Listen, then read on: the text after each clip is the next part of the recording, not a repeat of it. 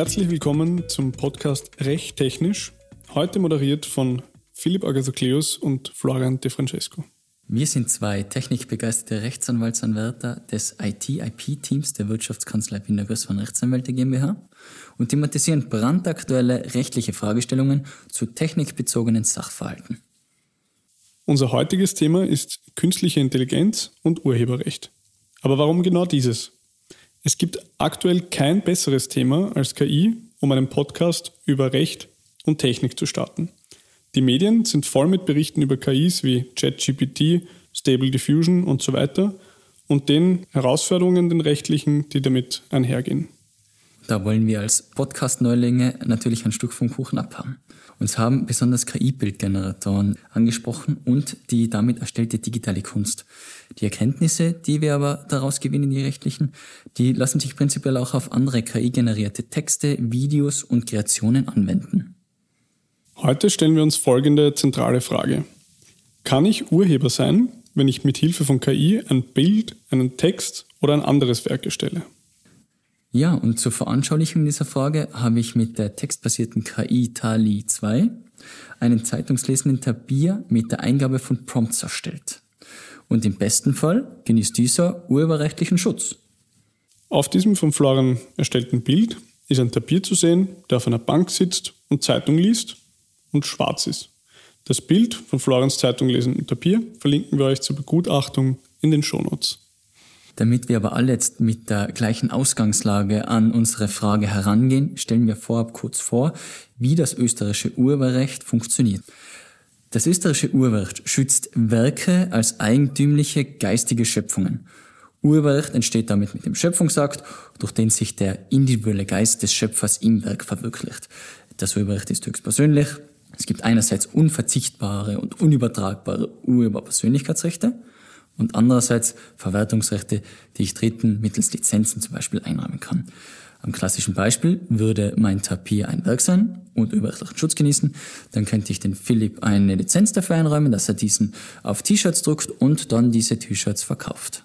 Einen individuellen Geist kann nur eine natürliche Person, also ein Mensch, haben. Juristische Personen, zum Beispiel GmbHs oder Vereine, haben keinen eigenen Geist und können deshalb keine Urheber sein.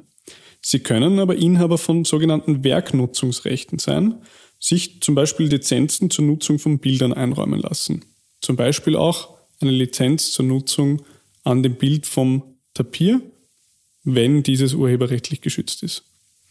Das Urheberrecht ist anthropozentrisch, stellt also den Menschen in den Mittelpunkt. Ja, Urheberrecht geschützt kann also nur etwas sein, das ein Erzeugnis menschlichen Geistes, einer menschlichen Schöpfung ist. Die Eigenheit eines Werkes muss Ausdruck der Persönlichkeit sein, wobei äh, auf Originalität und Qualität kommt es darauf nicht an, sondern im Prinzip, dass man eben einen Gestaltungsspielraum bewusst ausnutzt und eben etwas Einmaliges damit erschafft. Das ist bereits dann gegeben, wenn ich die Kamera in die Hand nehme und so wie ich die Kamera für das Bild schieße, das, das Bild auswähle, die Belichtung, die, den Winkel, so solche Eigenheiten, solche Gestaltungsspielräume, die was man bewusst ausnutzt, schaffen dann eben, wenn ich auf den Abzug drücke, das Werk. Wie es aussieht, wenn jetzt ein Tier theoretisch die Kamera abdrückt, äh, damit hat sich der Philipp genauer beschäftigt. Genau. Das Urheberrecht auf den Menschen fokussiert bedeutet, dass Tiere wie malende Elefanten oder fotografierende Affen keine Urheber sein können. Genauso wenig wie juristische Personen. Das ist insbesondere durch den medienbekannten Schopfmakaken Naruto deutlich geworden, der einem Fotografen die Kamera gestohlen hat, damit ein Selfie geschossen hat und mehr der Affe als der Fotograf damit berühmt geworden ist. Der Schopfmakake Naruto hat aber kein Urheberrecht an dem Bild, das er selbst geschossen hat, weil er kein Mensch ist. Es hat aber auch der Fotograf, dem die Kamera gehört, also der ist grundsätzlich Fotograf, hat aber dieses Foto nicht geschossen, das ist wichtig. Der hat auch kein Urheberrecht, weil er keine schöpferische Leistung erbracht hat. Hätte der Fotograf das Bild geschossen oder zumindest behauptet, er habe das Bild geschossen, wäre er Urheber geworden. Für Tiere gilt, wie auch der technikaffine Wiener Professor Zankl sagt, führt der Mensch dem Tier die Pfote, So liegt eine menschlich-geistige Leistung vor. Jetzt wissen wir also, dass für das Entstehen vom Urheberrecht ein Mensch notwendig ist. Soweit so gut. Aber was passiert, wenn jetzt der Mensch KI einsetzt, um eben dann Bilder, Ergebnisse zu schaffen? Wir haben das Ganze am Beispiel, oder werden das Ganze am Beispiel unseres äh, Zeitung lesenden Tapirs veranschaulichen und auch, darauf kommen wir dann später zurück, auf dem Projekt The Next Rembrandt.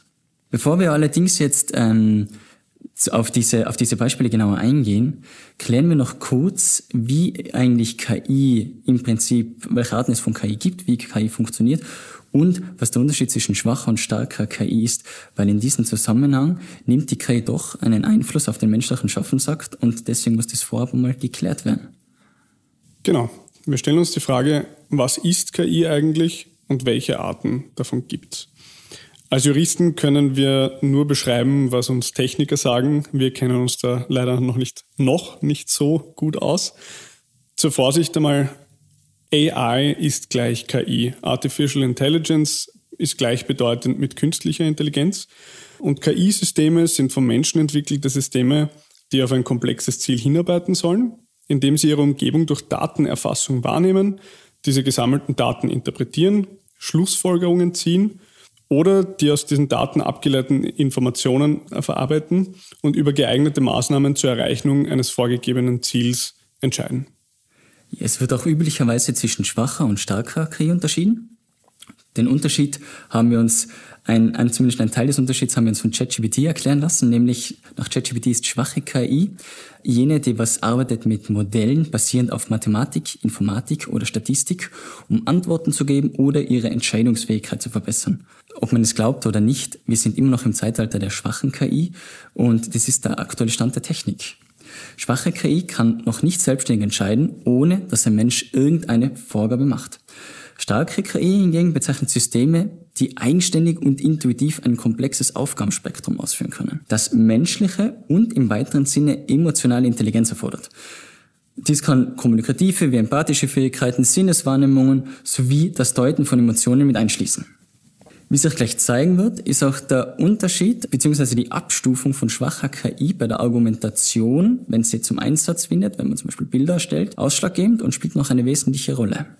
So stellen wir uns jetzt die Frage nochmal, oder wir kommen auf unsere ursprüngliche Frage zurück, können also mit Hilfe von KI generierte Ergebnisse urheberrechtlichen Schutz genießen? Es kommt wie immer ganz darauf an. Wichtig ist wahrscheinlich der Zeitpunkt, ab dem sich die Eigenart der Leistung nicht mehr auf den Beitrag, die schöpferische Leistung eines Menschen zurückführen lässt. Mensch heißt hier KI-Ersteller, KI-Trainer oder KI-Nutzer, zum Beispiel auf Basis von äh, textbasierten Eingaben. Man muss also auch innerhalb, wie du gesagt hast, einer schwachen KI Abstufungen unterscheiden. Wenn das Ergebnis einer KI-gestützten Leistung die Persönlichkeit, den Geist des menschlichen KI-Verwenders nicht mehr erkennen lässt, dann gibt es auch keinen Urheberrechtsschutz. Ob das KI-Bild besonders schön, künstlerisch wertvoll oder einmalig ist, ist dabei vollkommen egal. So kann auch reinen Zufallsprodukten kein Urheberrechtsschutz zukommen. Ob jetzt von KIs infolge einer Texteingabe generierte Bilder reine Zufallsprodukte sind oder nicht, kann noch nicht abschließend gesagt und beantwortet werden. Der KI-Anwender kann hier gewisse Parameter vorgeben, wie bei meinem Tapir. Es soll ein Tapir sein, der was auf einer Bank sitzt und eine Zeitung liest. Aber den Rest der Arbeit erledigt halt in dem Sinne dann die KI. Es könnte also darauf ankommen, generell, wie viele Parameter ein Anwender der KI vorgibt, um das Endergebnis doch zu konkretisieren. Denn auch in der herkömmlichen Kunst ist das Zufallselement ganz geläufig. Man denkt zum Beispiel an die Schüttbilder von Hermann Nietzsche, der was einen Eimer Farbe oder einen Pinsel nimmt und einfach wild auf die, auf die Leinwand äh, damit spritzt. Er weiß selber auch nicht, wie bei einer KI zum Beispiel, wie jetzt genau die physikalischen Gegebenheiten sind, damit das Bild schlussendlich genauso aussieht. So wenig wie wir in der Regel wissen, wenn wir Eingaben machen, wie die KI im Hintergrund funktioniert, welche Parameter da laufen, dass dann schlussendlich das Bild hinauskommt. Hermann Nietzsche würde man bei seinen Schüttbildern auf jeden Fall nicht das Urheberrecht streitig machen, obwohl er von diesem Zufallselement Gebrauch macht. Genau. Am Beispiel von KI-generierten Bildern kann man also sagen, für den urheberrechtlichen Schutz ist ein menschlicher Schaffensakt notwendig. Das Drücken des Auslösers einer Kamera, wie du gesagt hast vorher, ist so ein Schaffensakt. Bei KI-generierten Bildern muss man nach diesem Schaffensakt suchen, nach diesem Auslöser. Und da kann man mehrere Punkte festmachen und eben, wie vorher gesagt, auf den Zeitpunkt abstellen.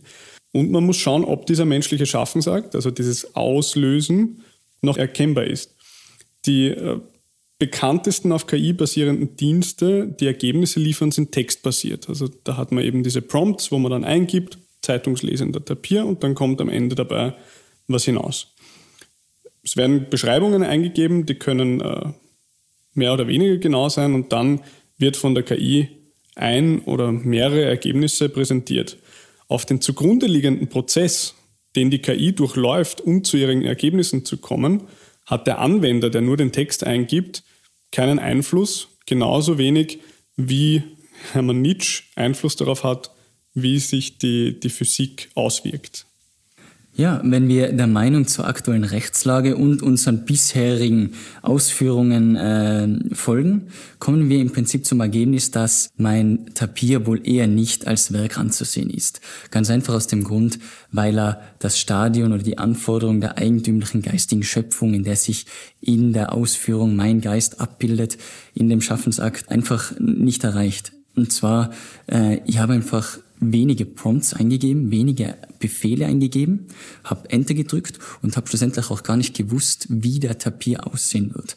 Meine Eingaben waren einfach relativ ungenau. Ich habe mir da, ich habe einen Auftrag sozusagen an die KI gegeben, habe mir dann das schönste Bild rausgepickt und so könnte man sehr wohl argumentieren, dass eben dieser Tapir kein Werk ist und mein Urheberrecht, dass es damit leider nicht so gut aussieht. Die Tendenz ist nach aktueller Meinung und aktueller Rechtslage richtig, also dass dein Tapir wohl eher nicht urheberrechtlich geschützt sein wird. Aber es ist grundsätzlich noch offen. Es wurde noch nicht fix entschieden, vor allem nicht von einem österreichischen Gericht und auch von internationalen Gerichten ähm, noch nicht beantwortet. Nebenbei zur Klarstellung, KI selbst kann als Computerprogramm nach dem Urheberrecht urheberrechtlich geschützt werden. Was könnten jetzt aber Argumente für den urheberrechtlichen Schutz mit Hilfe von KI geschaffenen Werken sein? Und wer könnte in diesem Zusammenspiel der Urheber sein? Es gibt die sogenannte Eigentumstheorie, die könnte man in Zukunft heranziehen. Nach der würde dann grundsätzlich dem Besitzer bzw. dem Entwickler einer KI das Urheberrecht zukommen. Die Eigentumstheorie ergibt sich aus dem Investitionsschutz. Das ist der Hintergedanke. Und für einen Schutz spricht dabei, dass in eine KI enorm viel Programmierarbeit einfließen muss, Zeit und Geld investiert wird, damit diese KI überhaupt erst in die Lage versetzt wird, diese Kunstwerke, die ja auch teilweise beachtlich sind, dein Tapir genauso, ähm, überhaupt geschaffen werden. Bis zu einem gewissen Grad wäre so ein Investitionsschutz auch sinnvoll, ist aber nach der aktuellen Rechtslage einfach nicht gegeben.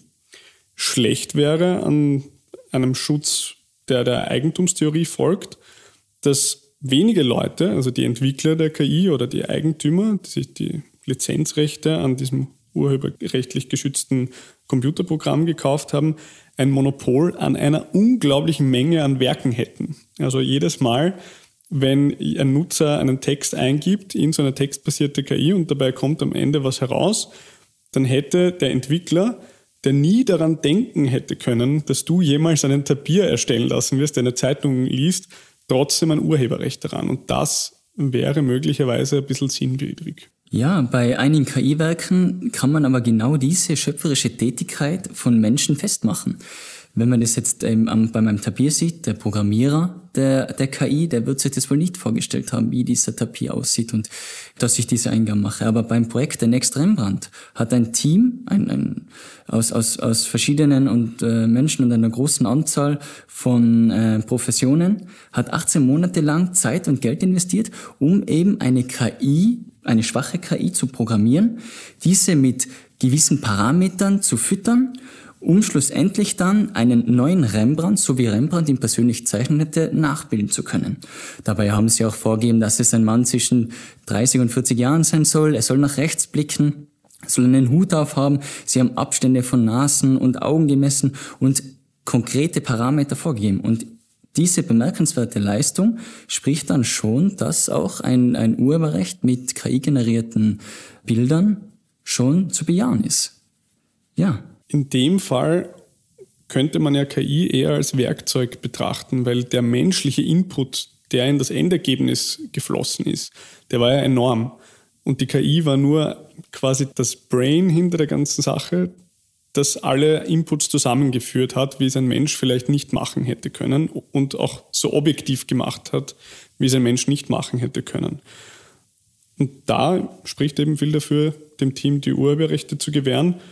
Man könnte aber auch das ganz generell hernehmen und sagen, KI könnte man wie ein Werkzeug betrachten, also wie einen Pinsel oder einen Farbtopf, wenn man das tut, dann würde der Nutzer der KI, also der, der für das letzte Ergebnis verantwortlich ist, Urheber werden. Durch seine Texteingabe, also Argument dafür ist, dass der Mensch ja durch seine Texteingabe die Ausgabe punktuell verändern kann. Also er kann ja genauere, immer genauere Prompts eingeben, die dann zu einem anderen Ergebnis führen und dann vielleicht auch seinen Vorstellungen genauer entsprechen. Und dann könnte man auch argumentieren, dass durch die KI als Werkzeug der Nutzer natürlich zum Urheber wird. Ja, um äh, nochmal den Kontrast zu den Extrembrand äh, anzuführen. Bei meinem Tapir hat natürlich den Großteil der Arbeit die KI gemacht. Ich habe nur wenige Prompts eingegeben. Im Gegensatz dazu beim Extrembrand wurde die KI sogar selbst dafür programmiert.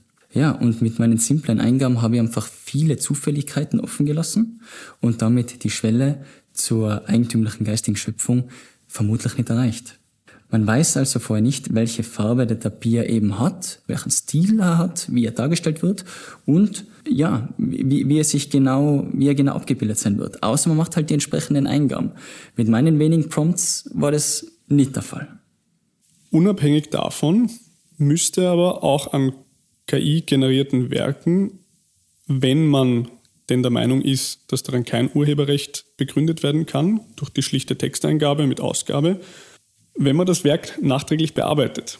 Also wenn jetzt ein zeitungslesender Tapir herauskommt anhand einer simplen Texteingabe, angenommen, du würdest ihm jetzt einen Schnurrbart malen, dann müsste man davon ausgehen, dass durch diese nachträgliche Bearbeitung eines gemeinfreien Werkes du Urheberrecht an diesem zeitungslesenden Tapir wie jetzt mit einem Schnurrbart, Urheberrecht hast. Am Ende des Prozesses steht nämlich eine künstlerische Leistung eines Menschen und das ist ja genau das, was vom Urheberrecht gefordert wird. Also könnte man dieses Ganze umgehen. Also der Bearbeiter könnte dann der Urheber sein, aber wer könnte sonst nur als Urheber angesehen werden? Wenn man schwache KI als reines Werkzeug betrachtet, also natürlich je nach Ausprägung, wie stark innerhalb der schwachen KI die KI äh, dann wirklich ist, wie viel Arbeit sie dem äh, Menschen abnimmt, dann wäre es natürlich sinnwidrig, ähm, wie eingangs erwähnt, äh, nach der Ent Eigentumstheorie den Entwickler als Urheber eines damit erstellten Ergebnisses zu betrachten. Auch der Hersteller eines Pinsels oder einer Kamera ist nicht Urheber des damit erstellten Bildes oder des äh, erstellten Fotos. Je autonomer und je stärker eine KI ist, Umso mehr müsste man aber ihre Eigenschaft als Werkzeug verneinen, weil ja da eben wie bei einer Texteingabe für den Tapir die menschliche Leistung immer geringer wird, je mehr die KI abnimmt. Ja, und wie bereits eingehend erwähnt, haben wir auch äh, schon geklärt, dass der Entwickler der KI möglicherweise, möglicherweise auch einen Investitionsschutz haben könnte für die KI, die er erstellt hat. Das macht insoweit Sinn, wenn man die KI mit einer Kamera zum Beispiel vergleicht. Denn die KI bei DALI 2 hat natürlich die meiste der Kreativarbeit geleistet. Und dementsprechend äh, tragt sie den Hauptteil. Wenn ich einen, bei einer Kamera das Ganze heranziehe und sage, jedes Bild, was ich mit dieser Kamera schießen würde, würde jetzt den Kamerahersteller ein Miturheberrecht einräumen. Da würde man eher argumentieren, dass diese, dieses Miteig diese Miturheberschaft äh, nicht gerechtfertigt ist. Aber wie der Philipp auch schon erklärt hat, ist, den, den KI-Entwickler an allen hergestellten und äh, produzierten Ergebnissen eine Miturheberschaft einzuräumen, würde dem natürlich eine Art Monopolstellung geben und dementsprechend äh, auch Gefahren darstellen. Wäre, wäre unvernünftig, also wenn man es genau nimmt. Wir kommen also zu unserem Fazit der heutigen Überlegungen. Ja, und zwar weder die aktuelle Rechtsordnung noch die Gerichte geben bisher eine eindeutige Antwort zu dieser Thematik. Je nachdem, wie man eben die geistige Schöpfung und den menschlichen Schaffensakt auslegt, könnte es ein KI-generiertes Werk ähm, als Urheberrecht eben äh, einen urheberrechtlichen Schutz genießen oder eben nicht. Anknüpfungspunkte sind der Grad der menschlichen Steuerung der KI, Weg vom reinen Zufall und hin, zum, hin zu einer bestimmten Richtung. Und natürlich der Zeitpunkt, zu dem die Steuerung passiert. Wie bereits erwähnt, mein Tapir dürfte dabei wohl nicht als eigentümliche geistige Schöpfung angesehen sein. In der Praxis könnte die ganze Diskussion, die wir hier führen, möglicherweise umgangen werden, indem man einfach nachbearbeitet, wie wir es gesagt haben. Oder aber einfach dadurch, dass man behauptet, an einem KI-generierten Werk der Urheber zu sein. Im österreichischen Urheberrecht gilt nämlich die Vermutung der Urheberschaft, bis das Gegenteil bewiesen wird. Also wenn du sagst, diesen Tapir hast du erstellt, dann müsste man das glauben, bis irgendwer sagen kann, was auch schwierig werden wird, dass du das nicht getan hast. Du hast ihn nicht erstellt, das ist nicht dein Werk. Ja, und im Zweifelsfall, auch wenn mein Tapir jetzt keinen urheberrechtlichen Schutz genießen sollte, kann ich ihn ja trotzdem verwenden. Ich darf dann nur nicht äh, verwundert sein, wenn andere Leute den genauso toll finden und ich mich dann gegen deren Verwendung nicht wehren kann. Das wäre es für heute gewesen. In unserer nächsten Folge werden wir uns damit beschäftigen, was Werkersteller, Urheber dagegen machen können, dass KIs ihre Werke verwenden, um neue Ergebnisse zu liefern, welche Mittel da zur Verfügung stehen. Ja, und für alle, die trotz des äh, recht technischen Themas bis zum Schluss bei uns geblieben sind, möchten wir uns herzlich bedanken und verabschieden. Binder Größwang steht mit Mut zur Beratung an Ihrer Seite. Herzlichen Dank fürs Zuhören und bis zum nächsten Mal bei Recht Technisch.